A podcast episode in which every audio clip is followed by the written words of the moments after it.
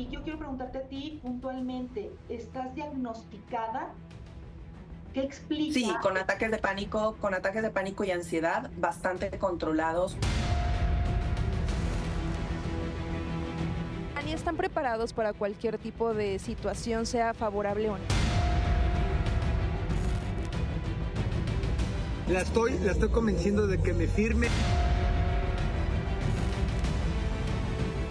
Si vas a venir hacer la alcahueta de Valentino, que es el mayor que tiene cinco años, si vas a venir a hacer la alcahueta de Valentino, a decir que él tiene la razón en todo y a secretearte con él, mejor ni vengas. Programón que traemos para ustedes. Muy buenas tardes, gracias por hacernos el gran favor de acompañarnos el día de ayer. ¿Qué fue lo que pasó en la audiencia de Héctor Parra? ¿Qué le dijeron los magistrados? ¿Cuáles fueron las pruebas que él ofreció? Tenemos absolutamente todo, la crónica más completa al estilo de primera mano. Soy Gustavo Adolfo Infante. Bienvenidos a Distuñón. Buenas tardes. Sigo impresionada, querido Gus, porque lo que nos dice en exclusiva y de primera mano Vanessa Guzmán ya tiene diagnóstico. Todo lo que decíamos, ¿por qué es así? ¿Por qué se comporta como se comporta? Bueno, pues ella lo dice aquí en exclusiva. Estamos pendientes. Erika González, ¿cómo estás? Buenas tardes. Pues yo muy bien, pero no sé qué tanto las perdidas porque está Sergio Mayer de por medio y vimos que con Wendy no estuvo nada bien la cosa, pues parece que ahora también quiere ir con Kimberly, la más preciosa. Le vamos a contar la historia. Oigan, y un poquito más adelante vamos a estar en vivo desde el hospital donde está internada doña Silvia Pinal. Llegó porque está un poco malita y el momento de auscultarla se dan cuenta que tiene llagas sangrando, doña Silvia Pinal. Por eso no la dejaron salir del hospital. Estamos pendientes del estado de salud, doña Silvia. Lalito Carrillo, muy buenas tardes. Hermano, muy buenas tardes. Y yo estaba viendo a Lolita Cortés y a ella la recordamos siempre de espalda recta, hombros, no sé qué, ta, ta, ta, ta, ta. Pues ya llegó quien me la ponga en línea y nada más y nada menos que su hija, pero más adelante van a ver por qué le dijo alcahueta, cómo, por qué y sáquese para allá. Fuerte. La pelota. Sí. Ay, qué. Todo, eh, todo- es el balón y la pelota, ¿no? Sí, sí, así lo Ajá, decía, ¿no? sí, sí, sí, sí. Balón y pelota, los hijos. Con esto y mucho más regresamos. Hoy es jueves de primera mano. Bienvenidos. Miren, cuando hablamos de Vanessa Guzmán, evidentemente decimos, bueno, ex reina de belleza, nos representó a México en Miss Universo, protagonista de telenovelas, actualmente atleta internacional. Diría uno, bueno, con tantas cualidades, pues es normal o se dio por hecho que era payasa, inaccesible, incluso se le llamó déspota, cosas terribles. La realidad es que Vanessa, en exclusiva y de primera mano, nos dice exactamente cuál es el diagnóstico a un padecimiento que ella tiene y cómo lo piensa y cómo lo maneja, de hecho, antes de firmar para cualquier proyecto. Vean.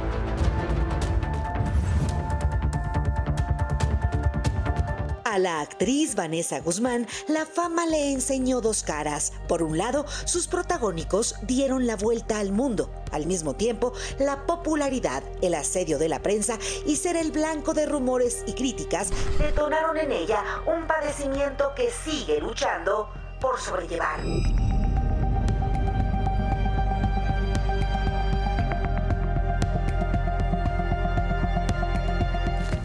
Preguntarte a ti puntualmente, ¿estás diagnosticada? ¿Qué explica? Sí, con ataques de pánico, con ataques de pánico y ansiedad bastante controlados. Trato y no estoy en medicamento, eso sí lo, lo aclaro. Trato de controlarlo y de hacerlo lo mejor que puedo, pero en el momento que siento que, bueno, se desfasa o que lo necesito, porque puedes tener picos álgidos como puedes tener picos depresivos y la gente no lo sabe. Volver a la televisión implica para Vanessa un reto emocional y mental. De primera mano, revela que la comprensión de su enfermedad es parte fundamental en la negociación de todo contrato.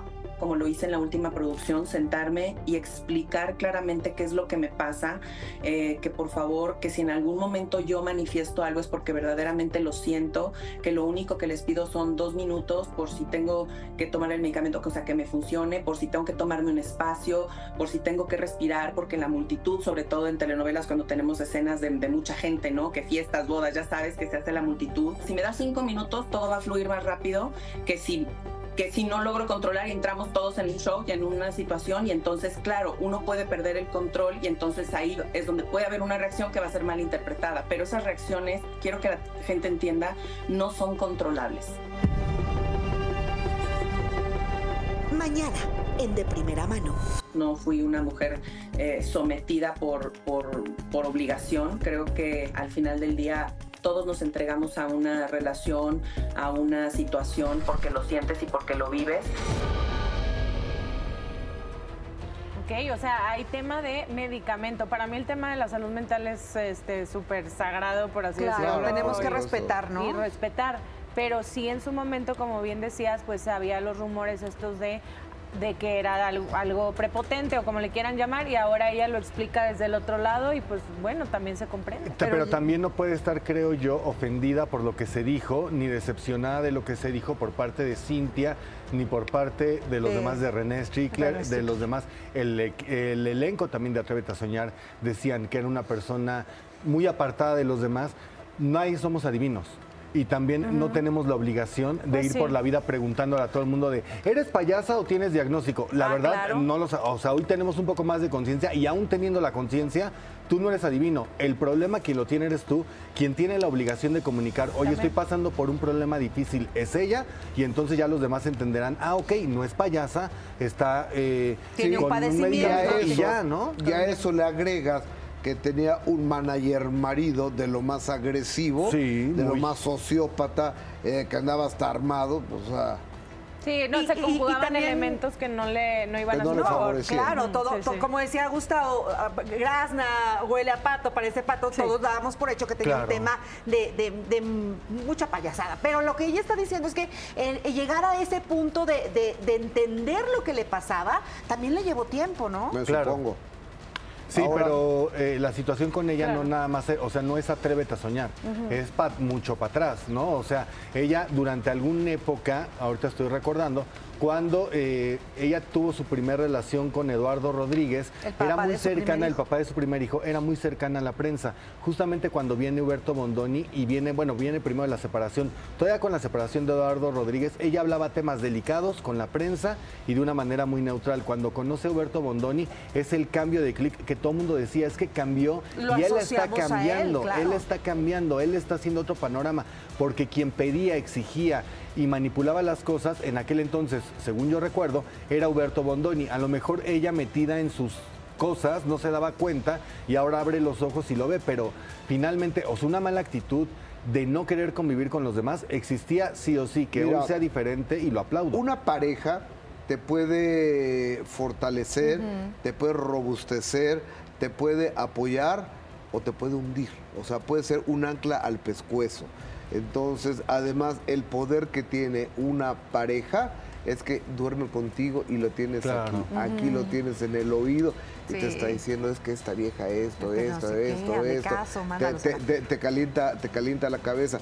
Y más que este cuate se nota que la controlaba de pe a pa. Y mañana vamos a platicar de qué onda con Vanessa y el amor. Claro. Ah, está Oye, bueno. oye, es que me hubiera gustado, bueno, a mí más. A mí también, más pero larguita pues la, la entrevista. producción- Más larguita. A mí me gusta la emoción, hermano, como cuando nos dices 8.30 de la noche, este, yo me quedo con el suspenso, a ver qué es lo que Sí, pasa. pero la paso de un completa. y agradecer, No, bueno, buen trabajo, Adis. Sí, sobre todo también a ti, Adis, y a Vanessa, Gracias. definitivamente, porque hablar de estos temas a, a capa abierta, también Sí. siendo... eh, posible que podamos criticar o no analizar la situación, se agradece en verdad el que tenga Sí, esta exclusiva para contigo la apertura. yo, ¿no? yo me llevaba muy bien con, con Vanessa y de repente, Ajá. cuando me acuerdo que hizo una telenovela de época, ahí Ajá. es donde cambia. Eh, Alborada, Ahí, si no es, mal donde, recuerdo. ahí- ahí- ahí es donde yo, yo recuerdo el cambio. Exacto. Oigan, vamos a seguir con información y miren, justamente al inicio del programa Gustavo hablaba de que doña Silvia Pinal estaba internada en un hospital al sur de la Ciudad de México y justamente vamos con nuestro compañero Kevin Esqueda para saber qué es lo que está pasando. Amigo, te saludamos y saber, Kevin, qué es lo que sabemos alrededor de la gran diva del cine nacional. Gracias, Pamela. De primera mano, bien lo menciona, nos encontramos nosotros posicionados ya afuera del hospital donde precisamente se encuentra en estos momentos internada nuestra diva Silvia Pinal. Hace apenas unos minutos también tuvimos la oportunidad de platicar con el productor Iván Cochegruz, uno de los mejores amigos de nuestra Silvia Pinal, de doña Silvia Pinal, y por supuesto quien también se ha encargado de cuidarla en los últimos años, en los últimos meses. Él nos platica cuál es el objetivo, la razón del por qué internaron a doña Silvia Pinal y es que uno de ellos es porque le van a hacer una limpieza en una herida, en una llaga que ella tenía, que ella tiene en la espalda, pero también por unos estudios. Si les parece, vamos a escuchar precisamente lo que seguimos platicar con el profesor Iván y después seguimos platicando a fondo a detalle de lo que ocurrió. Gracias el tema de, del albacea, de, de los bienes. Pues sí, seguramente eso, pero eh, pues debe de tener su albacea sustituto. La señora siempre fue muy, muy inteligente para sus Entonces a la fecha no le han dicho nada. No, no, no. Ni le piensan decir. Nada, nada, nada, hasta cuando realmente se reúna con la hermana de la señora Galindo. Creo que es mejor. Iván saldrá, Luis Enrique, ¿sabes si saldrá? Bueno, pues si quieren ahorita se lo pregunto, con mucho gusto. ¿Y Frida se ha manifestado ante este nuevo decaimiento de la señora Lo desconozco. Gracias, Iván. pero está bien la, señora. está consciente ahorita? Sí, está consciente. Antier estuvimos bromeando, me la comunican todos los días. Todos los días hablo con ella, entonces ella está bien. Yo incluso la vi hace cuatro días. O sea, ella está bien. ¿No va a ser necesario sedarla, dormirla? ¿No va a ser necesario? No, no, no, no. Descartado también que haya sido una negligencia del hospital La Llaga. Pues bueno, lo que pasa es que ella estuvo muchos días en terapia, entonces ella estuvo ahí, no hay tanta movilidad como estar en un cuarto, etcétera, ¿no? Ahorita desconozco en qué área está, apenas a enterar. Pero este, la señora pues realmente está muy bien de ánimo, de todo, muchachos. A ella le dijeron que venía a eso, sí, darle la llaga. Sí, claro. Ella lo sabe perfectamente bien que venía eso y todo. ¿Cómo está? Gracias, Iván. Y todo. Gracias. Gracias. Gracias. Mándale un saludo a la señora de nuestra Sí, yo les, le digo ahorita en este momento. Y a ver si Luis Enrique. Sí, le digo a Luis Enrique. Gracias. Muchas gracias, muchachos. Pues justamente, Kevin, estábamos viendo al señor Cochegurús y creo yo, no sé tu opinión, pero ya eh, hablar el hecho de la señora está internada de hablar que si hay algún suplente en el testamento y este rollo, eh, hay cosas como que se guardan, ¿no? Sí, es como muy de mal gusto, ¿no? Estar tocando estos temas en medio de, que ella esté hospitalizada, pero bueno, hay compañeros que hacen este tipo de preguntas a la hora en que él está pues dando este reporte médico, el cual se agradece porque ya tenemos detalladamente la información de que está bien, está fuera de peligro y únicamente como ya le tocaba hacer estos estudios para saber cómo sigue de los pulmones, pues de una vez están aprovechando curarles herida, esta llaga que a lo que nos dice se le formó en la, parte baja de la espalda y pues todos sabemos que una llaga pues tarda en curarse, entonces probablemente sí le vayan a tener que hacer unas suturas, unos dos o tres puntos lo que nos dijeron para ayudarle a Silvia final que se recupere, ya que sí se estaba quejando mucho, sobre todo al dormir, que ella misma se lastimaba la herida, pero por supuesto ahorita está tranquila, únicamente se encuentra su hijo Luis Enrique Guzmán, Alejandra Guzmán no está en la ciudad, tampoco Silvia Pasquel, ella llega el día de mañana, es lo que nos dijeron, y se prevé que el próximo sábado, en la tarde del próximo sábado, ya se dé de alta a la señora Silvia. Ojalá. Regresar a su casa. Kevin, de este lado te saluda Erika González, gracias por tu reporte y preguntarte por Efigenia, mano derecha, doña Silvia Pinal, quien está a sus cuidados y demás, porque nos mencionabas a la familia, pero no la veíamos a ella, que normalmente también da detalles, sino a, Iván. Claro. Efectivamente, pues de hecho cuando nos enterábamos, pues todos corríamos con la señora Efigenia para saber cómo estaba, ¿no? Pero pues lamentablemente lo que nos dijo la señora Efigenia es que hoy no puede estar aquí porque falleció su papá. Ah, de igual manera, desde aquí le mandamos un fuerte abrazo a la señora Efigenia, ya tuvo que salir de la Ciudad de México por esta lamentable noticia que hoy pues falleció su papá Eric. Cuando todo se esperemos que esperemos un fuerte abrazo a la señora Efigenia Ramos este, que es una persona muy cercana a doña Silvia Pinal. Y, también, fíjate que me, me, preocupa un poco las llagas de doña Silvia Pinal, porque las llagas entiendo que se hacen porque se pasan acostadas las personas, ya no se mueven, no hay movilidad. Entonces, por ese lado me preocupa. Por otro lado, me inquieta que los enfermeros que tenga la señora Silvia Pinal no hayan detectado esta llaga. O sea, ¿para qué los tienen ahí? Claro. O sea, para que no se den cuenta que tiene llaga la señora y también para que los hijos no se den cuenta que tiene llaga, tiene que llegar al hospital para que se den cuenta que tiene llagas. O no, sé, no será ahí metiendo mi cuchara un tema de que ya lo sobrepasa y necesitas estar en un lugar donde ya tú no lo puedes hacer en casa Podría ser porque también la piel se vuelve mucho más delgadita conforme avanza la edad. Pero bueno, pues sí, hay muchas preguntas. Como siempre queremos eh, el buen estado de salud de doña Silvia Piral. Kevin, buenas tardes y muchas gracias por este buen reporte. Gracias. Gracias. Gracias, compañeros. Un abrazo. Bueno, puntual reporte, ¿no? Porque no, Pues sí. no, no es bueno. O sea, el estado de salud de doña Silvia está delicado. Le mandamos un respetuoso beso a la señora Pinal. Sí. Ok, y hablando de salud, eh, Lolita Cortés tiene que entrar otra vez a hacerse algún procedimiento relacionado al cáncer de, de mama que padeció hace eh, un par de años. Y, pero ella en esta conversación nos dice que su hija, la pelota, que le dice pelota a ella, eh, pues le reclama porque consiente demasiado, demasiado a su hijo. Pues cómo no, si es la abuela, pelotita. Vamos a escucharlo.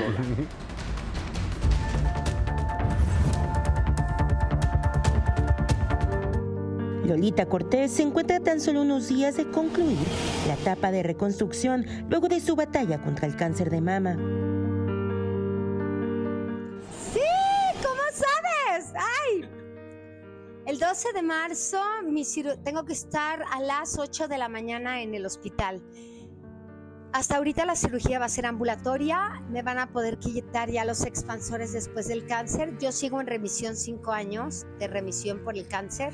Me tomo un medicamento en las noches, me, van, me checan cada tres meses el oncólogo. Ha sido muy complicado, pero tengo el teatro que ha sido mi terapia, mi familia que me ha apoyado, me ha apoyado muchísimo con esta situación del cáncer. En otros temas, la actriz compartió lo mucho que disfruta su etapa como abuela, pero pese a la buena relación que lleva con su hija Dariana, Lolita confiesa que la joven le reclamó el no respetar su autoridad como madre.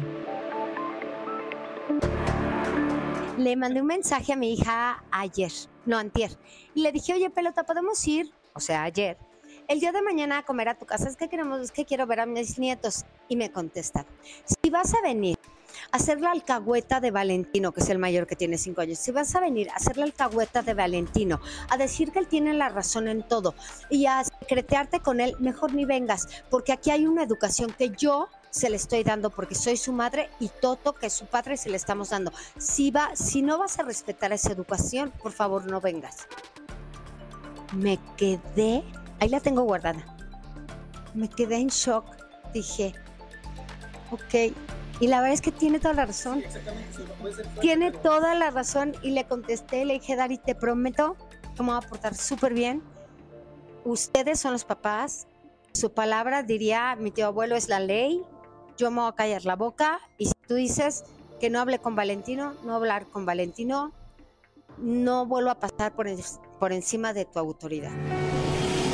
Finalmente, Cortés reconoció la importancia de tratar las enfermedades mentales luego de superar episodios de ansiedad y depresión. Creo que son enfermedades. Creo que después de la pandemia o durante la pandemia nos dimos cuenta de que había una enfermedad que no se veía. Una enfermedad que no te, con la que no te da fiebre, no estornudas, no toses. Es más, sonríes, te diviertes, te la pasas bien y estás deshecho por dentro. Y esa es la depresión, esa es la ansiedad. Y la gente generalmente dice, ay, no es cierto, eso no existe. Señores, existe. Existe mucha gente en nuestra, en la pandemia, mucha gente se fue, no por la enfermedad del COVID, por una depresión, por ansiedad, porque nadie lo escuchaba. Y personas, ir con un psicólogo o con un psiquiatra no es algo malo, es algo completamente normal. Cuídense, cuídense, vale la pena y escuchen a la persona que les dice, creo que tengo un problema de ansiedad. Pues mira, se vuelve a repetir lo que decía Vanessa Sí, justamente claro. en tu entrevista. Aquí otra vez de- habla del tema de ansiedad, Lolita. Y por otro lado, pues atendiéndose lo que hay que atenderse, ¿verdad? El tema Los del problemas emocionales son problemas sumamente graves. La depresión, la ansiedad, la tristeza pueden matar a una persona. Claro, y ver cómo ella no es, no es solo cómo luce, sino cómo sonríe realmente enfrentando un tema tan difícil, tan fuerte como es esto que acecha el cáncer de mama. Sí, pero también Pero como está lo ha- superado, gracias a Dios. Sí, también Está como lo, siendo, lo ha abordado, está en remisión, ¿no? Le Ah, dicen se eh, le llama cada remisión. tiempo estarse. Cada determinado tiempo es algo que, como decía yo, que acecha porque no estás del todo libre. que ahora ya eh, creo que ella ha hecho una gran labor con esta cuestión de estar documentando que mucha gente decía, es que se curó muy rápido, pues no sé qué tanto quieran o qué tanto marque el tiempo de, de que se cure alguien o que tenga que tener cierta Mm. actitud para, entonces si está enfermo o no, o ella buscó tratamientos alternos también, estuvo haciendo sus tratamientos, cuando fue lo del expansor, en alguna entrevista hasta mostró eh, a cámara el cómo se veía y dijo, si esto motiva a la gente, órale, para darle y sin problema alguno, ¿no? Y creo que también el hecho de ir a terapia le ayudó a abordar a su hija y tener la madurez de decir, me están poniendo un límite, y sí, porque dicen que las abuelas pues están para maleducar, ¿no? Y a lo mejor sí, pero si la hija te pide, oye, no seas tan manchada porque luego me cuesta trabajo, y ella cede, pues está buena onda. Esta es responsabilidad de la mamá y la mamá es la máxima, fíjese, o sea, eh, yo dándome un tiro en la pata, en el pie, pero Ajá. la máxima autoridad en una casa es la mamá, punto. Guarden esto, Gustavito. Y... No, no, yo, yo- yo siempre lo he dicho. Bien, pero bien, o sea, ¿verdad? en realidad, quien educa, eh, o o sea, eh, por lo menos en mi experiencia, es la mamá. Claro. O sea, pues yo eh, ni modo que lo esté educando ahorita, ¿no? Ahora, yo también creo que si dejas al cuidado de tu hijo o hijos a la abuela, pues también la abuela tiene que ser una figura con mucha respeto a lo que la mamá o papá decidan, o- y o papás, pero sí termina siendo una figura de autoridad si está mucho tiempo al cuidado de los nietos. Pues Sí. qué guapa te ves, Lola. Sí, y el qué bueno. cuidador primario o el secundario, quién es y Sí. tal. Hay muchas mamás que salen a trabajar, se quedan O- con los o- abuelos, pero son otras historias. Ahorita que, que Lalo dijo de los tratamientos alternativos, yo como he tenido mucho cáncer desafortunadamente en mi familia, sí les quiero decir, en mi experiencia y en la experiencia de mi familia, lo que les ha salvado la vida El y aparte a la gente que yo conozco son los tratamientos tradicionales, la oncología, la medicina en México está en un altísimo nivel, ha crecido a pasos Ay, agigantados y, y son verdaderos ángeles en tierra los oncólogos de este país. Claro. Así y que muchas gracias. Justamente decir nada más, Lolita llevaba los dos tratamientos. ¿eh? bueno. Ella no se descuidó de ninguno y creo que No, no. ¿no? A, a- a ver, Lalo, cuando tu vida está de por medio, si te dicen, embárrate caca en la cabeza, te lo haces. Exactamente. ¿Sí? Bueno, oigan, eh, vamos a cambiar de tema y es que miren, ayer justamente se llevó una audiencia en el caso de Héctor Parra, en donde él estaba apelando justamente la sentencia ¿no? que le habían puesto por corrupción de menores y a su vez está Alexa Hoffman, ella pedía también, estaba apelando el que le hubieran quitado el cargo de abuso sexual. Como veíamos ayer, Alexa no se presenta. ¿Por qué no se presenta? Bueno, pues aquí le tenemos un resumen de lo que sucedió y el por qué Alexa no estuvo ahí.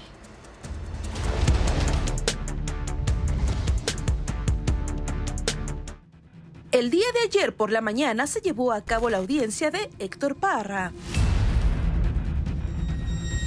Héctor apeló su sentencia por corrupción de menores, mientras que su denunciante Alexa N apeló que hayan absuelto a su padre por el delito de abuso sexual. Daniela Parra siempre presente apoyando al actor.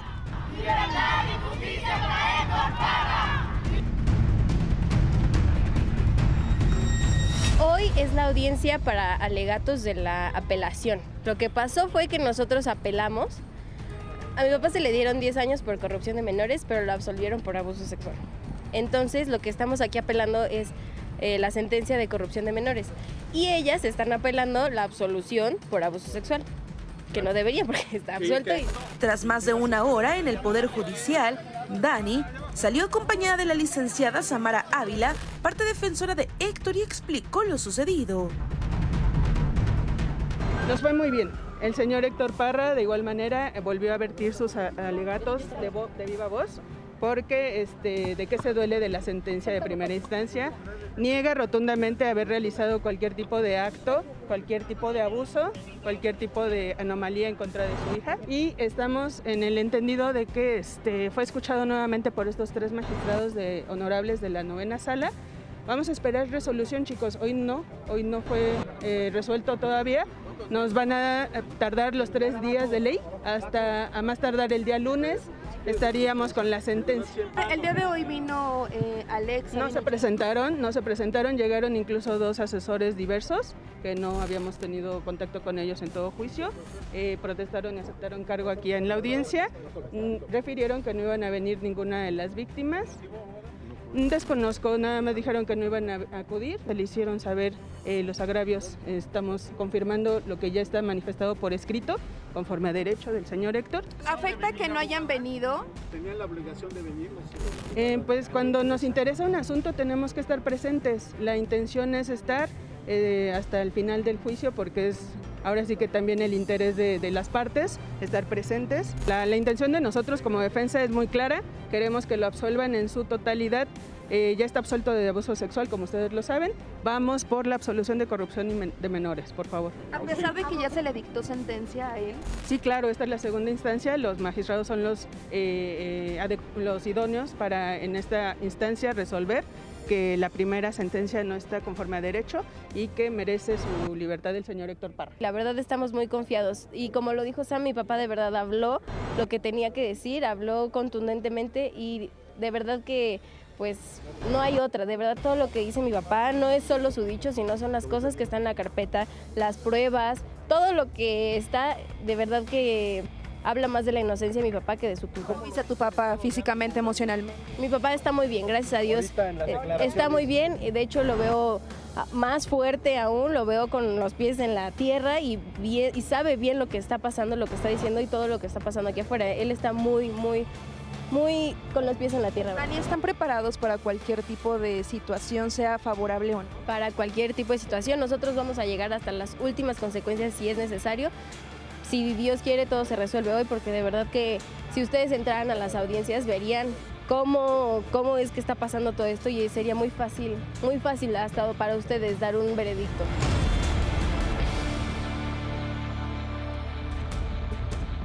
Mira, decía Dani, si ustedes entraran a las audiencias, uh -huh. sería muy fácil darse cuenta cómo todo es eh, fácil para, eh, en, a favor de ellos. Desafortunadamente, y también mencionaba de la carpeta de investigación que tiene muchas pruebas que más allá de culpabilidad hablan de su inocencia y lo defienden. Desafortunadamente, o sea, yo no dudo de, de lo que diga ella, pero desafortunadamente la realidad es otra. La realidad es que hay, hay una, sentencia, sentencia. Eh, sí lo absolvieron de una, están luchando una parte porque uh -huh. no se, se elimine ese cargo que estaban pidiendo, la otra porque se quita el otro, pero al final, hasta el día de hoy, es sentencia. culpable. Ajá. Hasta el día de hoy es culpable y entonces si tantos elementos había de inocencia, les jugaron en contra porque al día de hoy, si tú lo lees, es culpable, que es lo que están peleando y se vale, pero siento yo que también es parte de una estrategia de repente cuando no. dicen nos fue muy bien y después les va y pasa la cosa contraria y no, es que las autoridades están jugando en contra, no sé, es, es que no son los, ¿eh? son los jueces, sí, el claro. sistema penal, bueno, los jueces, uh -huh. pero yo creo que es un tema tan delicado, delicado porque eh, estamos hablando de un supuesto abuso a una menor de edad que yo prefiero que los jueces, los magistrados, quien lo tenga que decidir. De corrupción lo, de menores, ¿no?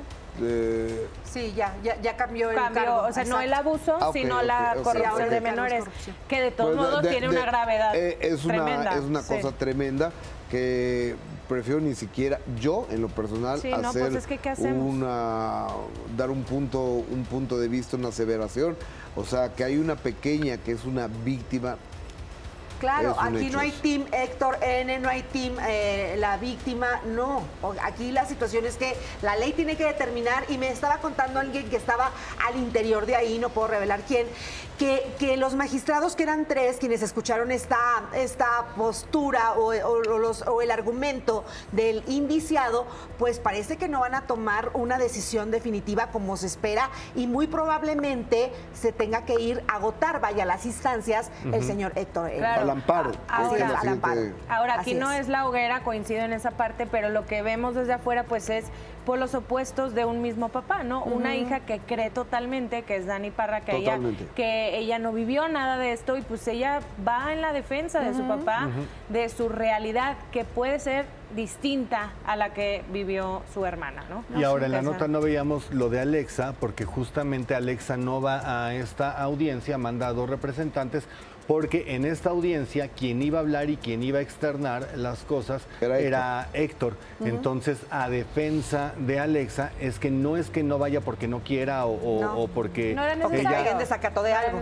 Porque por seguridad para ella, eh, para la posible víctima, que en este caso sí es víctima declarada, para no revictimizarla, es que deciden que no asista y mandan a dos representantes en su lugar. Del equipo legal, así es. Eh, Leonardo García, y quisiéramos saber cuál es la realidad de lo que sucede con su propiedad de la colonia Polanco y está con su abogado, el licenciado Abel Huitrón. Leo, ¿cómo estás? Buenas tardes. Mi querido Gus, qué gusto verte, aunque sea por acá, mi hermanito. Igual, hermano. Abogado, buenas tardes. Eh, gracias por estar con nosotros. ¿En qué vamos, Leonardo? Te platico, mi querido Gus. Pues digamos que no hay noticia y si hay noticia. ¿Por qué no hay noticia? Es porque pensamos que Juan Pablo Guillén o Inmobiliaria Guillén está coludido con la autoridad. ¿Por qué? Porque la demanda que yo acabo de levantar para que me regresen mis cosas del departamento, que no son inmuebles pegados, que son mis cosas, mi jacuzzi, mi refrigerador, mi espejo, mi biblioteca. Hemos tratado de ir para rectificar y nos han cambiado la fecha varias veces. Cuatro, veces, para ser exacto, Gustavo, donde no estamos viendo un avance por parte de las acciones legales que nosotros hemos presentado y, como bien decía Leo, no queremos pensar que la autoridad esté involucrada con la familia Guillén, principalmente con Juan Pablo Guillén, porque el tema no está avanzando. Es por eso que en Delos Corporativo hemos tomado la decisión de llevar a cabo otra eh, concentración masiva ante la Fiscalía para exigir que el asunto de Leonardo sí avance sí nos den una respuesta y nos digan qué están pasando con las acciones legales que nosotros hemos ido presentando para saber qué ha pasado con las cosas de Leonardo, independientemente del tema del departamento. Es otra cosa del departamento. Aquí ya estamos viendo que por qué se quedaron con mis cosas. ¿Por qué no podemos avanzar para que me las entreguen? Ni siquiera puedo rentar un departamento porque ellos tienen mis cosas. Claro, tienen tus muebles simplemente, ¿no? Yo, yo, yo conocí ese departamento. Tienen muebles, tienen refrigerador, tienen jacuzzi, tienen espejos grandes, tienen biblioteca.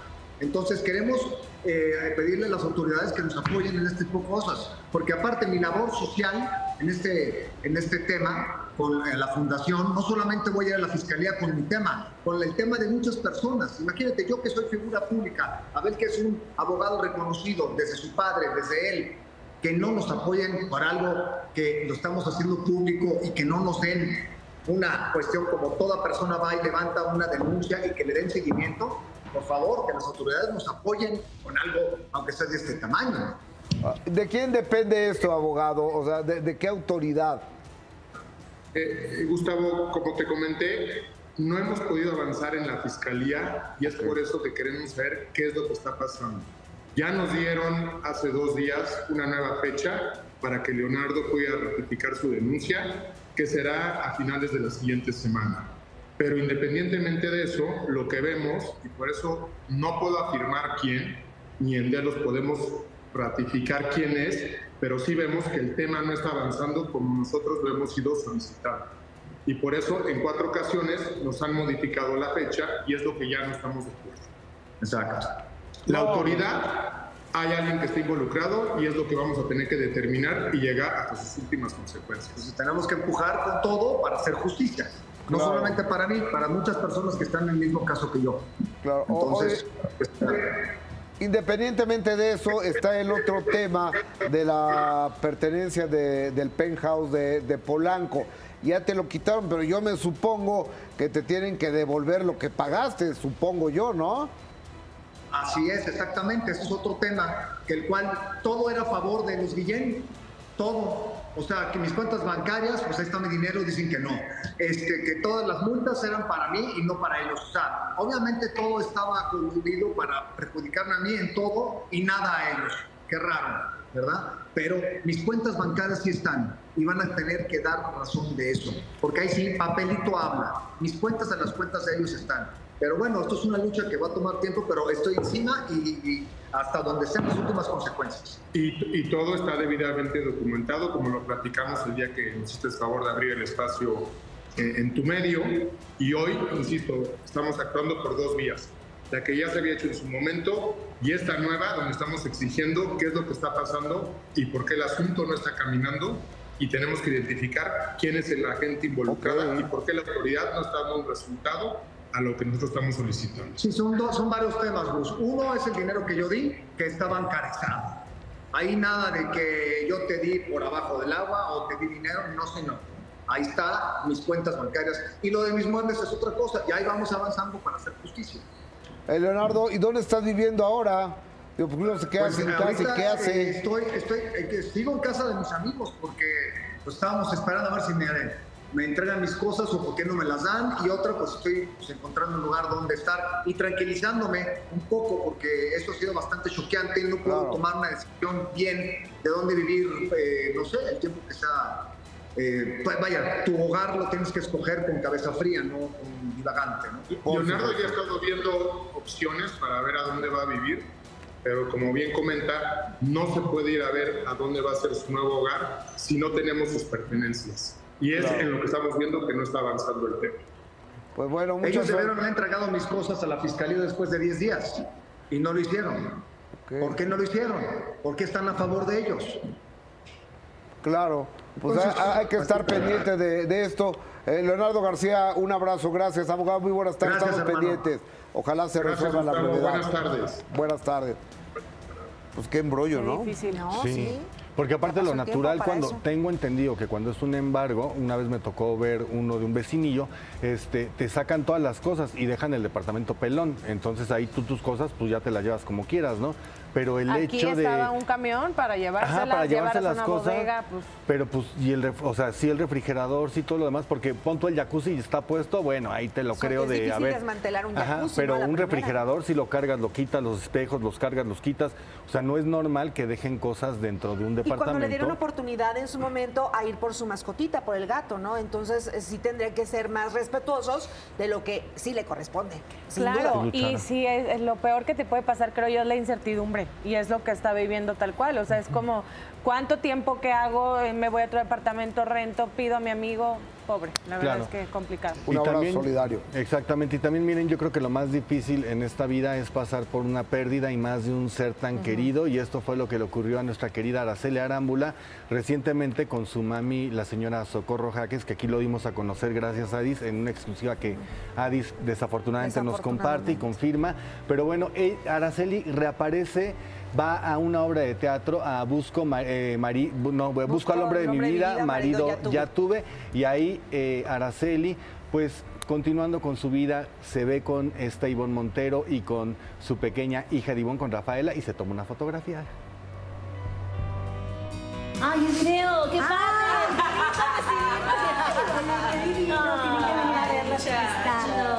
Espectacular. Muchas gracias por venir, hermosa. Qué placer saber que estabas en el escenario. ¿Te acuerdas? Sí, O sea, hace... uf, Bellísimos recuerdos, pero vengan a ver esta obra porque está las tres, espectacular. Increíble, con eso es suficiente. Voy a volver, Gracias. Voy a volver. Nada más Mira, corregir a Antonella, me equivoqué, hermano. Perdón, Ivonne. ¿Qué dijiste? Rafaela y es Antonella, Sí, es su hija, perdón, pensando una disculpita. Claro. Bueno, Claro, y bueno, recientemente Ara también acudió, compartió la, el pan y la sal con la señora diva María Victoria en celebración de su cumpleaños. Y esto habla de que Araceli vuelve a las actividades, vuelve a compartir con sus amistades y ah, cómo ayuda cuando uno trae un dolor tan fuerte, un duelo así, pues recibir abrazos, recibir cariño y de María Victoria también, ¿no? Ay, Wow. aparte Toyita, o sea, la señora María Victoria, es tan linda, tan cariñosa, tan alivianada, tan buena onda. Está... Señora, soy su fan. Soy su fan. Se notó. Ah, no, Oh, sí so- somos, soy su fan, le mando, le mando uno, tres veces. Y que Araceli cariñoso. también, continu- o sea, tiene, eh, sus amistades son personas mayores, ¿no? Te- se lleva muy bien con, con gente Ah, mayor. Con a- Ay, no. O sea, o sea, sí, pero yo estaba pensando. No, de Chihuahua, no, yo estaba pensando, o sea, por ejemplo, en una Victoria Rufo, que son amigas, que se Ah, ven ok, sí, continuamente, este, en el señor López Tarso, pues Ella hay ha como. ay, logrado el Ah, cariño de, de personas consagradas en el medio, grandes actores y actrices. Ya. Alice consagrada. Sí, sobre todo. Muy bien. Acuérdate que Alice estuvo en todo. Somos No, contemporáneos. saludos Sí, a, la querida Araceli Arámbula, guapérrima. El que sí estuvo en todo fue Claudio Yarto, porque resulta ser que acompañó a Pablo Montero, son amigos, pero además ahora comparten el hecho de tener un chip de naltrexona, lo dije bien, Sí, que es perfecto, lo que te perfecto. ayuda pues a inhibir el eh, abuso de sustancias, en este caso pues eh, para que Pablo no estuviera tomando y demás, ya se lo había puesto. Ajá. El implante tiene que cambiarse y por eso es que fueron a la clínica, ¿no? Entonces ahí realizan esto y se viene además trabajo juntos. Vean esto. Ah, mira, algo bueno de esto. Tras varios años alejado de los excesos, Claudio Yarto vive su mejor etapa, más rejuvenecido que nunca. Pasa es que sí, cada, cada tres meses yo hago unas terapias celulares que se las he venido platicando. Además que los implantes de naltrexona te ayudan también un poco al tema del rejuvenecimiento. Son temas que se, que se tocaron por un tema que tienen un, ad- un adicional como regresar la plasticidad al cerebro, evitar la arteriosclerosis, te, regener- te, te regula la tiroides, este, tiene beneficios para las personas con Alzheimer. Hay que, Alzheimer hay que prevenir ese tipo de enfermedades y la verdad este pues el estar limpio pues te hace verte yo creo mejor y además con el lente pues todo lo que tapa ayuda. Que por ahí supimos que vas a acompañar a Pablo Montero a hacerlo. este ya lo hicimos. El 23 y 24 él el 23 yo el 24 y va a ser el pretexto para lanzar nuestro sencillo empezar de cero en corrió tumbao que hubo Pero me imagino que te has de sentir eh, muy, muy feliz porque no solamente ha sido él, ha sido Gustavo, han sido muchas personas, Diana Golden, han sido muchos artistas que ya se han sumado y les ha ayudado mucho. Sí, lo que pasa es que eh, en el tema de adicciones, que es muy fuerte, eh, en el libro azul dice que dejaban páginas en blanco para que vinieran nuevas técnicas para, para poder salir de una adicción y técnicamente desde los 70 sale esta sustancia, pero apenas empieza a comercializar de esta manera desde hace 7, 8 años y la verdad que les ayuda solo por hoy, que es al que les cuesta mucho trabajo. Entonces, el no tener la sensación física, ¿verdad? Te ayuda a, a recuperarte muchísimo más rápido y no tener un pensamiento etílico. Entonces, al bloquear los neuroreceptores de los opiáceos, pues tú no andas teniendo la necesidad como cuando que, que si me fue bien, ahí van por un chupe, que si me fue mal, se echan un chupe, que si hace calor, me voy por un chupe. Lo que pasa es que yo aprendí de mi padre, eh, a- 20 días antes de morir, me dijo que de lo que se arrepentía era que con toda la tecnología médica que había, no lo hubiera utilizado, ¿no? Que hubiera tenido casa, carro o todo lo que tienes adentro de una casa, menajes, no lo hubiera invertido a la salud. Porque cuando tú le dices a una persona, un implante vale 50 mil pesos, ah, no, está muy caro. Pero si choca el carro, ahí va a dejar 100 mil pesos mañana y los consigue porque si no se queda. Y el carro más importante eres tú. Entonces, eh, además de que tú sabes caer en un hospital, ¿verdad? Pues se acaba el carro, la casa y el de la tía y el del primo por quererte sacar de una situación así. Así es que la verdad, la prevención es lo mejor. La gente este, cuando entiende, ¿verdad? Yo lo empecé a hacer en mil- eh, cuando tenía 53 años. Ya llevo 8 años con este tratamiento y por eso dicen, "Ah, se ve bien. Le digo, sí, bueno, me invierto este, mis 15 mil pesitos cada cuatro meses para poder conseguir las cosas y aquí andamos dando vueltas. Oye, Yarto, que estuvo aquí ayer, ¿no? Sí. Lo Sí. veo tan bien. Me da mucho gusto. Pues habló de estos tratamientos eh, para que le ayuden a rejuvenecer, mantenerse y tal, pero yo creo que una vez que también te alejas de los excesos, pues ahí Te ves mucho Te mejor. ves mucho mejor, o sea, ¿no? sí. Y sí, estas ayuditas también, Pero hermana, tiene, ayer nos dijo 61, años. 61 Ya años. por muy que te alejes, la piel se te hace así, esto se te va acá. La verdad es que yo sí quiero ir a los tratamientos que se pone o algo porque se ve muy bien. O Se sea, los bien, 61. sí. Me veo más jodido yo, hermana. Ay, ay, A ver, fregado. a ver, ay. Pero mira, ah, o sea, sí te ves Ay, jodido, Yarto, sí te ves jodido. Pero lo, lo que pasa es que los eh, tratamientos antiedad eh, rejuvenecen la célula, entonces eh, ellos lo que trabajan es de, de adentro hacia afuera. O sea, si tú te maquillas o te pones algo en la cara, crema y demás, es de afuera hacia adentro. Pero los No tratamientos antiedad es de las células hacia la parte Pues se le ve, exterior. se le ve, además se le ve muy padre, mucha paz y todo, y me tocó estar en una tribuna, se le dice así, cuando, por eso él dice a todo el mundo padrino, madrina, eh, por ejemplo, de doble A, y su testimonio es muy poderoso, muy fuerte, inspira, y, y vaya que es alguien que sí promulga y vive lo que dice. Ahora va a sea, lanzar, empezar desde cero, habla con- que va a trabajar con, con Pablo Montero, que da el título, tiene todo que ver el empezar desde cero, pero que en el corrido tumbado tú. ¿Te lo imaginas? No, No. sé. O sea, está extraño. No, pero mira, tiene voz como particular Pues para sí. eso. O a lo mejor es el remix de empezar desde cero de RBD. Dice, Empezar desde cero. Uh, ¿esa cuál es? No, bueno. Oigan, quien no sabía, pero otra cosa, es René Ortiz eh, de Cava, porque resulta que la cantante Linda se baja de los 90. ¿Cómo? ¿Y qué creen? Otra mala Que también noticia. René Ortiz de Cava dice, ¿cómo? Vean, así dijo. Se sorprendió. Otra mala sí. noticia.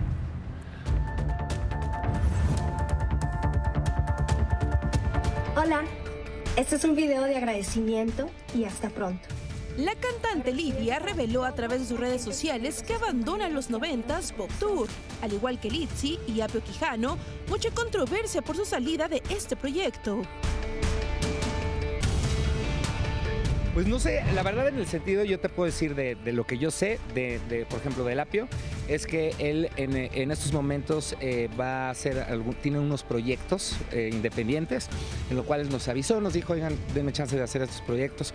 Y pues Cava siempre ha sido, eh, ahora sí que muy democrático y decir y apoyar a, nuestros compañeros, entonces ese fue el caso de, del Apio. En el caso de Linda, ese me estoy enterando ahorita. Entonces, la verdad es que no sé realmente si te digo algo, estaría yo mintiéndote. Linda va, va a estrenar. Sí, Linda. El 90s Pop Tour no es una agrupación como tal. O sea, no es como que te sales y te vas y ya se acabó el grupo, ¿no? O sea, el 90s es una plataforma en donde podemos estar artistas del- de los 90s las veces que queramos, subirte, bajarte, mezclarte, ¿no? Y Linda en este momento estuvo dos años, un poquito más, ¿no? Y ahorita está por estrenar su proyecto como solista, ¿no? Ella quiere cantar, quiere hacer canciones nuevas y lo va a hacer y pues, se lo celebramos muchísimo. Es una artista talentosísima. Yo soy, nosotros las JNS somos muy fans de Linda, entonces estamos esperando con ansia su nuevo material y probablemente más adelante regrese, ¿no? Como todos.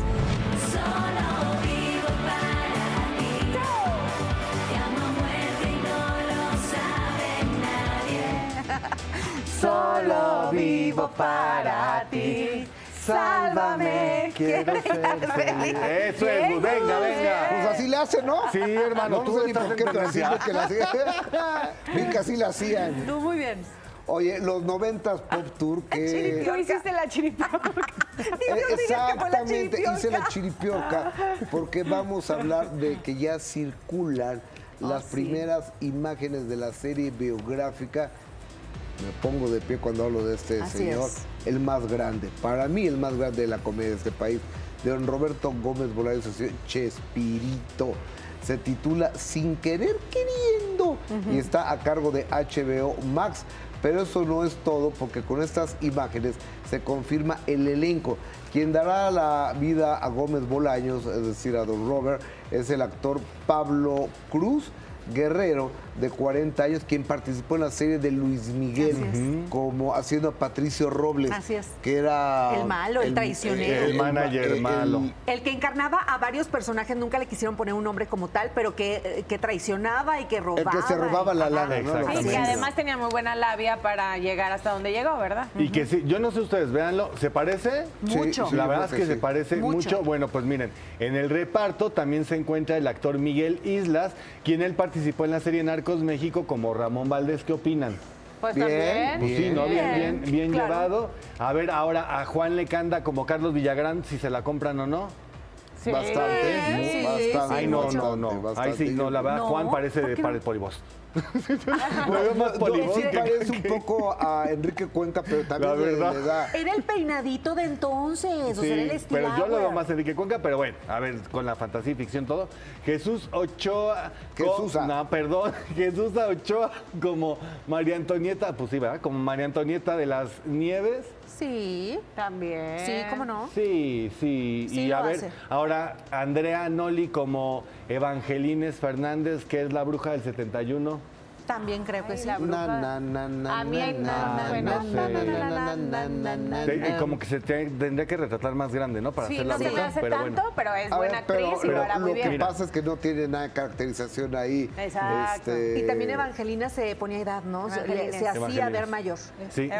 Pero ahora espérense, hermanos, porque eso no es todo. La señorita Cleotilde quieren decir ustedes. Exactamente, pero eso no es todo, porque ustedes dijeron, a ver, aquí falta algo en la ecuación, porque miren, a pesar de que todavía no hay fotos de ella en personaje, ya se reporta que Paulina Dávila es quien va a interpretar a Florinda Mesa tal cual la estamos viendo. ¿No Muy que no iban a hablar de ella? Ah, ¿No que no se podía? Ay, tienen que hablar. Tienen que hablar Gus, pero, pero no tienen autorización de A la. ver, Pues Yo encontrarán la creo forma. que de la en la vida de Gómez Bolaños, Florinda Mesa fue muy importante. Claro, Pues es cuando comienza el éxito realmente. Sí. O sea, los últimos 40 años de la vida de don Roberto Gómez Bolaños lo pasó junto a la señora Florinda Mesa. Claro, era algo que creemos, esperábamos, pero ¿cómo va a tomar esto? Y que, bueno, tendríamos que esperar a ver cómo la retratan a ella. Eso es Justamente, y aquí está bonito ver esta parte de, de ver a la vecindad del Chavo del Ocho, que forma parte de esta serie de Sin Querer Queriendo. Sin embargo, creo yo que esto nada más va a ser la representación de, de cómo se llevaba el elenco y todo lo demás será la vida de don Roberto Gómez Bueno, Bolaños. pero- Ahora, no así el A mí me Chavo. gustaría hablar con el señor, con el abogado Guillermo Pous, porque él, la última vez que hablamos con él, dijo que no iba a aparecer Florinda. Pero ya estamos viendo que se van a representar cuando se van a la playa.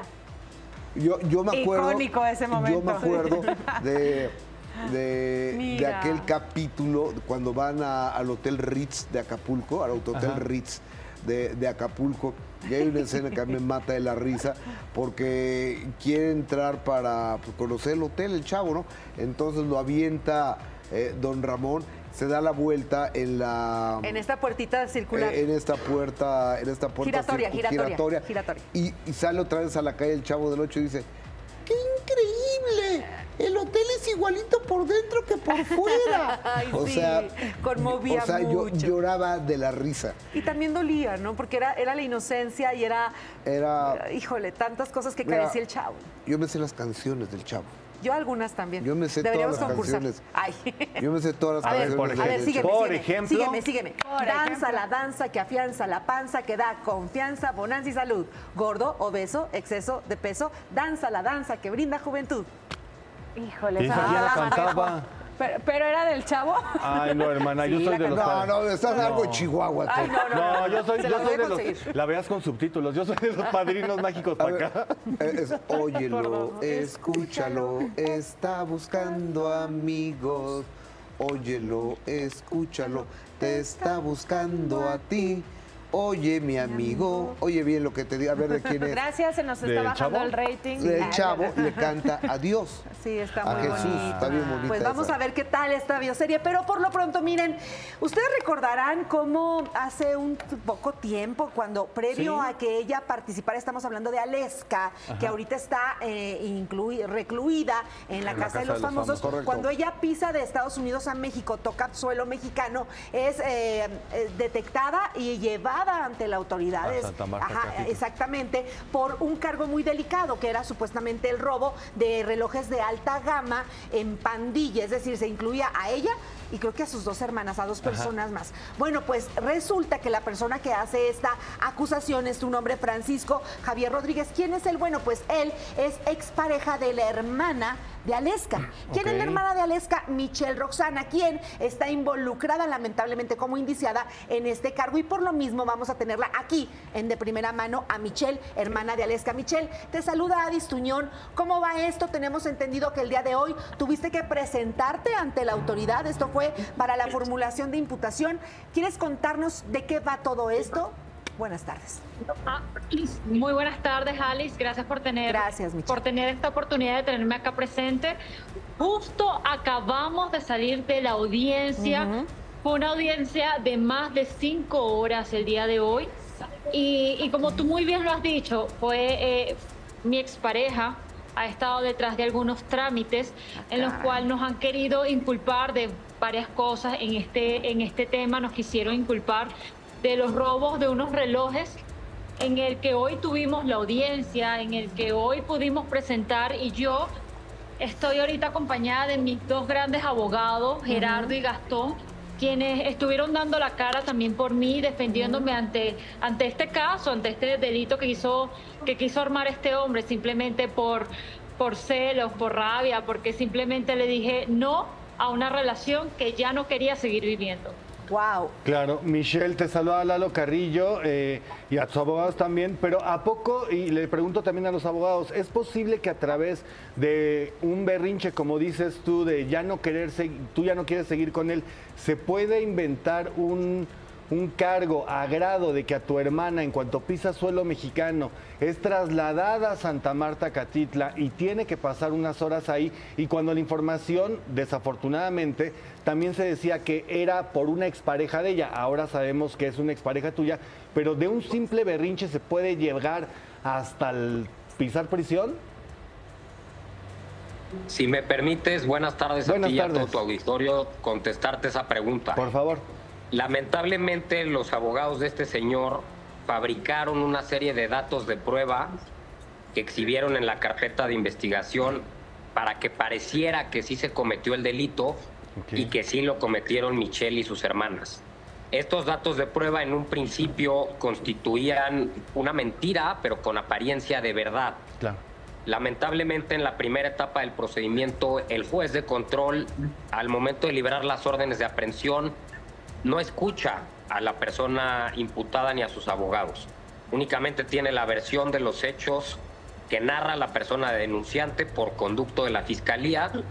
Y el día de hoy, en la audiencia inicial, después de que escuchamos la formulación de imputación, se le dio la oportunidad a Michelle de declarar a preguntas de la defensa, entre otros datos de prueba que nosotros exhibimos para desvirtuar esta mentira con apariencia de verdad. Claro, eh, de este lado les habla Erika González. Yo quería preguntar en este sentido y lo que estamos escuchando, ¿por qué solamente sería Lesca a quien, detienen? En principio se liberaron tres órdenes de aprehensión, de las cuales una de ellas sigue vigente.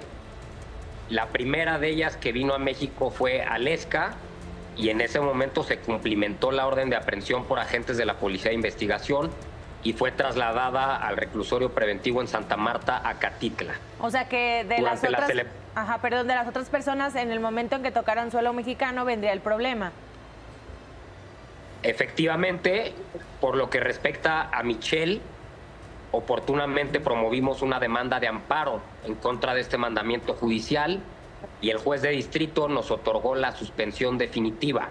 Eso quiere decir que siempre y cuando Michelle cumpliera ciertos requisitos, entre ellos la exhibición de una garantía económica y la presentación voluntaria ante el juez de control, no podría ser detenida por agentes de la policía.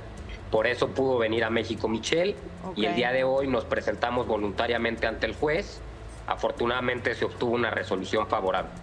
Ok, eh, quiero, preguntarles, no sé si ustedes tengan conocimiento en el caso de Alexka, que ella está recluida, tengo entendido que no tiene conocimiento de lo que sucede en el mundo exterior y no sé si está total, legalmente, totalmente liberada de esta situación o también tendría que ser citada nuevamente y no está, y está incurriendo en desacato por no ir, por la situación que vive de estar en un reality. No, en este momento ya hay una... Eh, resolución por parte del juez de control de auto de no vinculación a proceso por lo que respecta a Génesis Alesca. Por lo tanto, en este momento no hay ningún problema que ella esté en la casa de los famosos, no tiene que haber eh, ningún eh, tema en ese tema en ese aspecto, únicamente que la nominen puede salir, las autoridades no van a ir por ellas. Claro, pero justamente decían que cuando ingresa es por esta mentira que pareciera verdad en la carpeta. Ahora, ¿cómo se logra? Me gustaría, si es que nos pueden decir, ¿cómo se logra la liberación de Aleska tan solo unas horas si no se ha demostrado, porque siguen en audiencia, que apenas el día de hoy se les da la oportunidad de demostrar que era una mentira disfrazada de verdad? ¿Cómo es que ella sale? Mire, son, son dos audiencias distintas. En primer lugar, la de Aleska se llevó a cabo porque tenía una alerta migratoria, entonces en el momento que ella pisara el suelo mexicano iba a ser detenida y llevada ante la autoridad judicial. Es un derecho humano de que sea atendida lo más pronto posible, por lo tanto la audiencia tiene que ser al día siguiente. Eh, se llevó a cabo esta audiencia, eh, hubo una contradicción de argumentos tanto en la Fiscalía como de nosotros de la defensa, y el juez resolvió que Aleska no tenía nada que ver eh, en los hechos que se estaban investigando y por los cuales se llevó a cabo la imputación. Por lo tanto, en ese momento ordenó su libertad. Eh, posteriormente, como la, señorita Michelle todavía no se había presentado en suelo mexicano, eh, nosotros voluntariamente y en el afán de, presentarnos y dar nuestra versión, solicitamos al juez de control que fijara fecha y hora para celebrar esta audiencia de formulación de imputación en contra de Michelle y, nuevamente logramos un eh, resultado positivo obteniendo un auto de no vinculación a proceso. Buenas tardes, eh, Michelle y abogado. Oiga, para las personas de a pie, ¿qué, qué, significa? O sea, que no somos abogados, ¿qué significa no vinculación a proceso? ¿Que ya están libres? Sí, eh, al término de la audiencia inicial, el juez tiene que resolver la situación jurídica de la persona imputada y lo puede hacer de dos maneras distintas. A través de un auto de vinculación a proceso, esto implica que existen méritos, aunque sean mínimos, para continuar con la investigación y restringir en distintos niveles la libertad de la persona imputada mediante la imposición de medidas cautelares. La medida más grave de todas es la prisión preventiva. Justamente Aleska estuvo un día en prisión preventiva. La otra manera en la que puede resolver el juez, si considera que no existen ni siquiera elementos mínimos para continuar con la investigación, es dictar este auto de no vinculación, que en términos coloquiales es un auto de libertad. El juez el día de hoy resolvió que no existen elementos para presumir que Michelle tuvo una intervención a título de coautora como lo refirió la Fiscalía, en la comisión del delito de robo. Por lo tanto, ahorita ya está prácticamente concluido el procedimiento penal tanto de Aleska como de Michelle. Ahora el reto será ver de qué manera la Fiscalía concluye esta investigación. Nosotros esperamos que en los próximos días la Fiscalía valore de manera objetiva todos estos datos de prueba y determine ya el archivo definitivo o no ejercicio de la acción penal. Oiga, y al novio celoso hay que hacerle algo, ¿no? Porque ya pagaron abogados, ya mancharon el nombre, ya lo metieron al bote, ya perdieron el tiempo. El novio celoso debe volverse a enamorar para que por favor me deje de pensar y deje de meterse con nosotras. Eso es todo. Un amorcito en ese corazón para que lo sane. Y en, este caso, abogados, eh, Aleska, cuando entraba a la casa después de este de esto que se suscitó de pisar la cárcel, ella narraba que habló con ustedes. Si, si eran ustedes quienes la aconsejaban de si tú vas a México esto va a pasar, porque que había recibido una llamada y que le decían que no fuera, que no viniera a nuestro país, pero que eh, tomó la decisión y creyó y la fe y cuánta cosa, pero bueno, está bien complicado. Claro, les comento un poco de este caso y es que esta persona no solamente ha querido hacernos denuncias falsas en México, sino también ha querido hacernos demandas falsas en Estados Unidos, por lo cual en Estados Unidos también tenemos a nuestros abogados. Este abogado de Estados Unidos es el que le informa a Aleska mm. minutos antes de tomar el avión de que tenía una alerta migratoria en México y que por favor no se arriesgara a ir. Pero Aleska dijo, mira, sabes que yo no soy culpable, mi familia no es culpable absolutamente nada, estoy cansada de esto, tengo un año escondida detrás de todas estas personas que quieren difamarnos y decir tantas mentiras y yo ahorita voy a dar la cara por la verdad. Y eso fue lo que hizo. Ella no le importó lo que pasara, a pesar de que yo me incluyo, estaba muy asustada de lo que pasara o lo que pudiese haber pasado, pero ella tomó ese riesgo, tomó esa decisión y, gracias a Dios que sabemos que es el juez de todos nosotros y que nos hizo también conocer a estos excelentes abogados que fueron los que los que tuvieron la cara y abogaron por ella esa noche de, del sábado 20 de enero. Oye, Michelle, si me permites agregar, sí, sí. Eh, lamentablemente consideramos que en ese momento Aleska no tuvo una asesoría jurídica adecuada en México. Si el despacho Hostos Rincón Gallardo hubiera sido abogado de Aleska antes de que viniera a México, habríamos procedido de la misma manera que hicimos con Michelle, presentando en primer lugar una demanda de amparo y una vez que estuviese suspendida esa orden de aprehensión, la habríamos presentado de manera voluntaria. Claro. Afortunadamente, el sábado 20 de enero. Telemundo buscó oportunamente mi representación y me dio instrucciones de que obtuviera su libertad inmediatamente para que pudiera entrar a la casa de los Ok, famosos. muy bien. ¿Y la tercera persona involucrada hará lo mismo o qué va a pasar ahí? Estamos valorando ahorita cuál será la estrategia de defensa por lo que respecta a Bárbara. Aún no tomamos una decisión. Ok, bueno, pues muchísimas gracias, Michelle y abogados. Buenas tardes, Gracias. gracias. Estamos Gracias pendientes. buenas tardes. Saludos. Oye, pues es, que, es que no es posible que un novio celoso, Despechado. según eso, haga esto, ¿no? Sí, claro, esa, esa es la parte de Ah, ellos. Obviamente, eh, la versión del novio también estará peleando su verdad, pero finalmente, al día de hoy, hay Ahora. una mujer que salió, que es Aleska, y que Claro. también la tenían in- involucrada. ¿Y de qué es posible que uno celoso haga cosas así y peores? ¿Y despechado? Sí, puede, pues sí hemos ¿Te ha visto tocado? casos bien locos.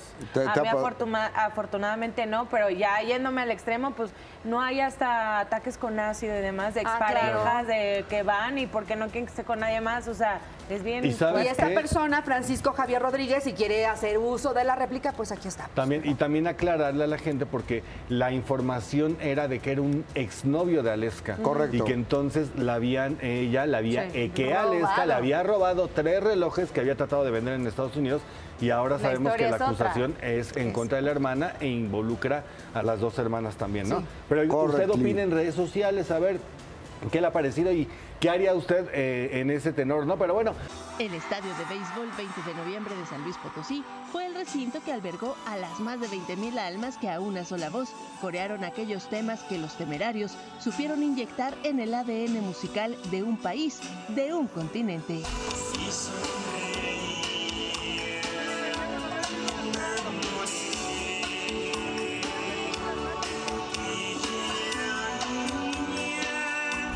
Las casi tres horas del concierto que los temerarios ofrecieron el pasado 23 de febrero en San Luis Potosí resultaron pocas para interpretar los éxitos generados durante más de 30 años de trayectoria musical.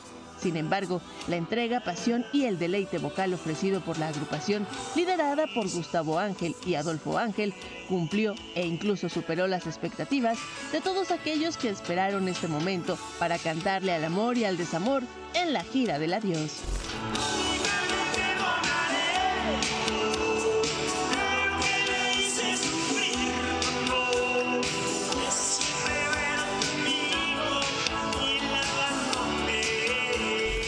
Enamorado de ti, tu infame engaño, una tarde fue, y como te recuerdo, fueron los temas que anunciaron una noche memorable, dando paso a tu última canción, Te hice mal, ven porque te necesito y porque te conocí, fueron de las más coreadas.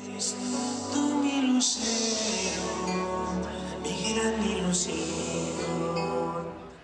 Pues oye, más de 20 mil asistentes, la verdad es que bastante Amigo. bien y mueven todavía. Tres días, Arena Ciudad de México. Tres días, localidades agotadas.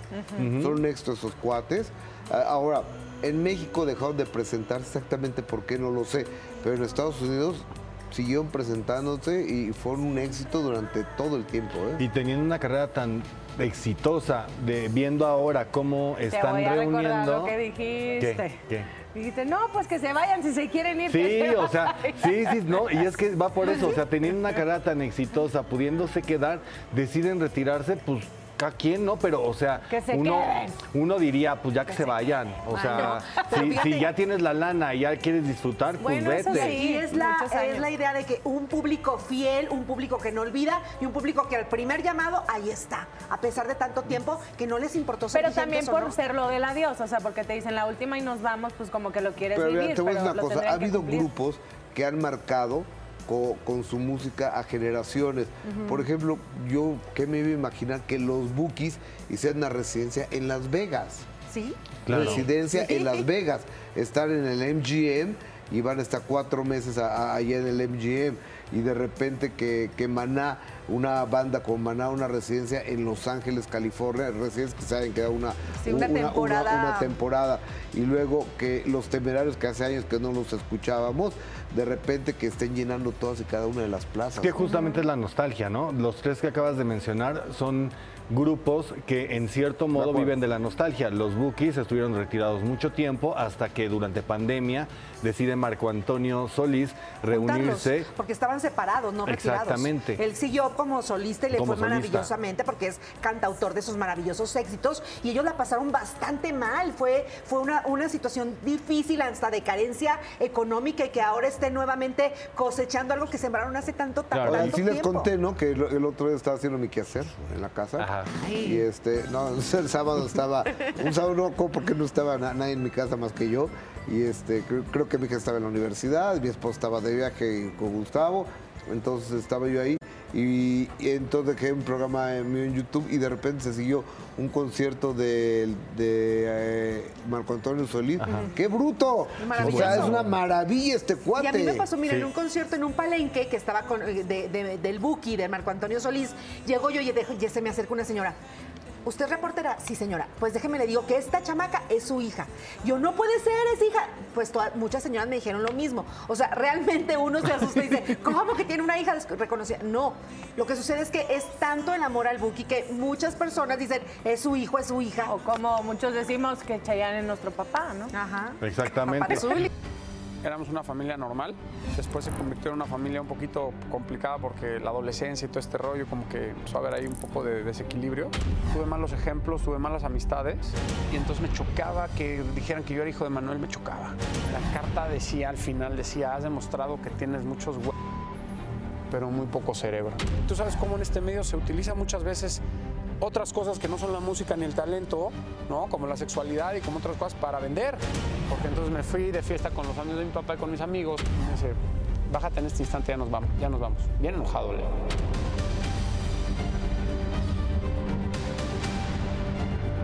Ahí estaba Alexander H. a punto de tocar fondo.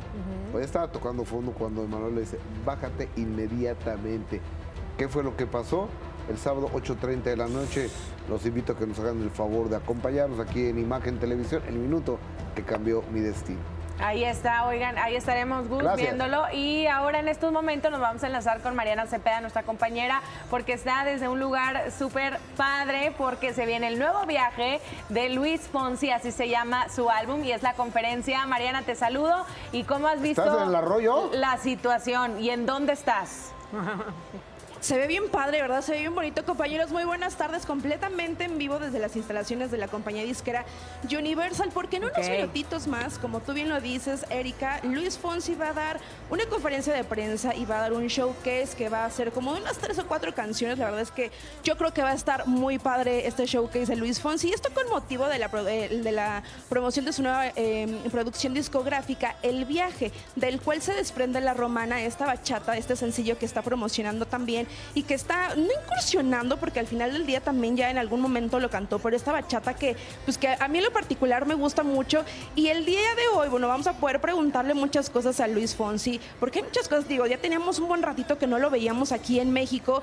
El cantante está cumpliendo 25 años eh, de trayectoria, entonces, bueno, pues dentro de la trayectoria, la nueva producción discográfica, los hijos, y yo sé que a lo mejor es un tema que ya, que ya lo hemos tocado, ustedes saben que estuvo más de, eh, bueno, varios años casado con Adamari López, y hubo un tema que se llama, que se titula eh, Pasa Pasa la página. que es un tema que, bueno, mucha gente decía, fue para Adamari López. Es una composición que él realizó junto con otros dos más.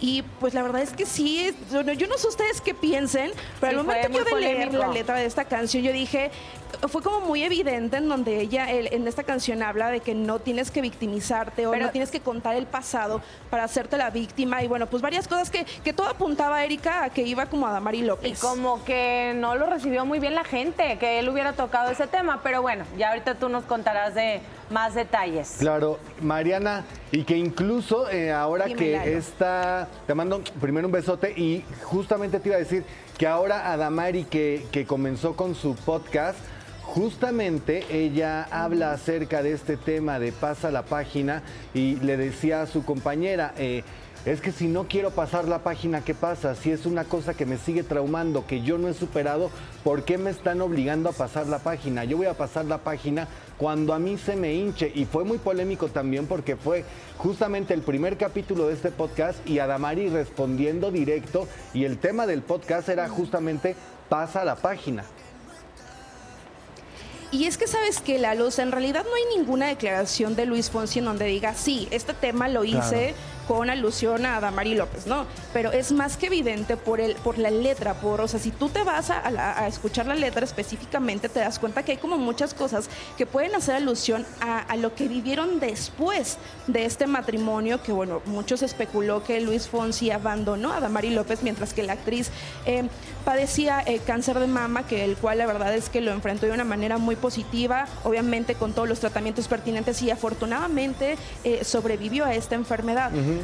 Se han especulado muchas cosas, incluso de una infidelidad, pero bueno, obviamente a Damari López y como cualquier otra persona, digo, obviamente lo relacionamos también con ella, por eso pudo haber pasado con cualquier otra persona, pero sí era más que evidente a, mi- a título personal, a que sí hubo como a lo mejor dos que tres cosillas Ay. disfrazadas hacia Damari López, no sé ustedes.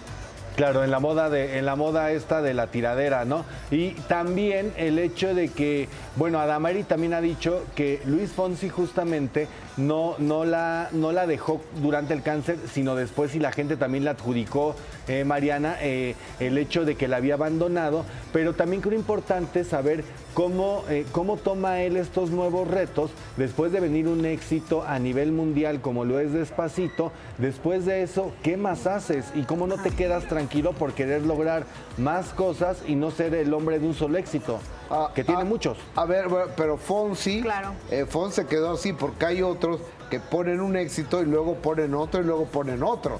Ahí tienes a Luis Miguel, ahí tienes a Alejandro Fernández, ahí tienes a Peso Pluma, ahí tienes a Bad Bunny, por mencionar cuatro que recordé Se en este momento. Y el maestro Fonsi pues no lo ha tenido desafortunadamente, ¿no, Mariana?